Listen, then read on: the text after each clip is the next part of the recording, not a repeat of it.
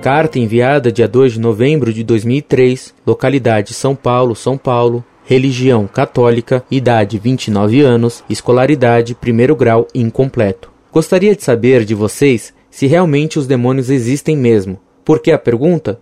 Porque eu conheço um irmão camiliano e ele me disse que os demônios não existiam. Por favor, tirem essa dúvida cruel de meu coração. Desde já agradeço.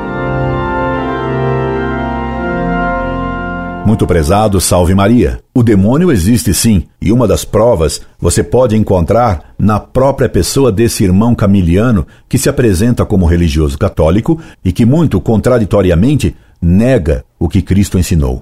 O diabo é o pai da contradição. Nos evangelhos, Jesus Cristo, que esse pobre camiliano diz seguir, sempre ensinou que o demônio existia expulsava demônios dos possessos, prevenia os homens a que tomassem cuidado com as suas tentações. E até mesmo Jesus consentiu em ser tentado pelo demônio. Cristo deixou-se mesmo levar pelo diabo até o alto do pináculo do templo e até o alto de uma montanha.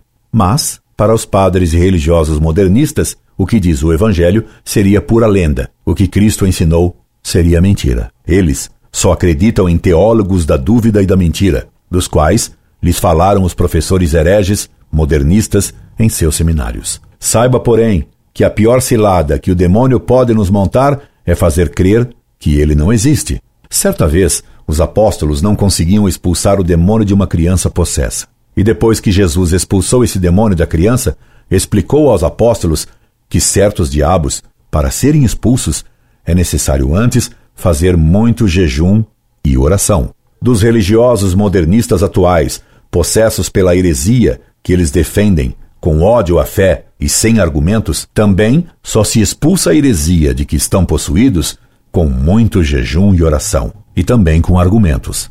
Eles são cegos que não veem como o satanismo hoje domina o mundo, e em grande parte por causa deles.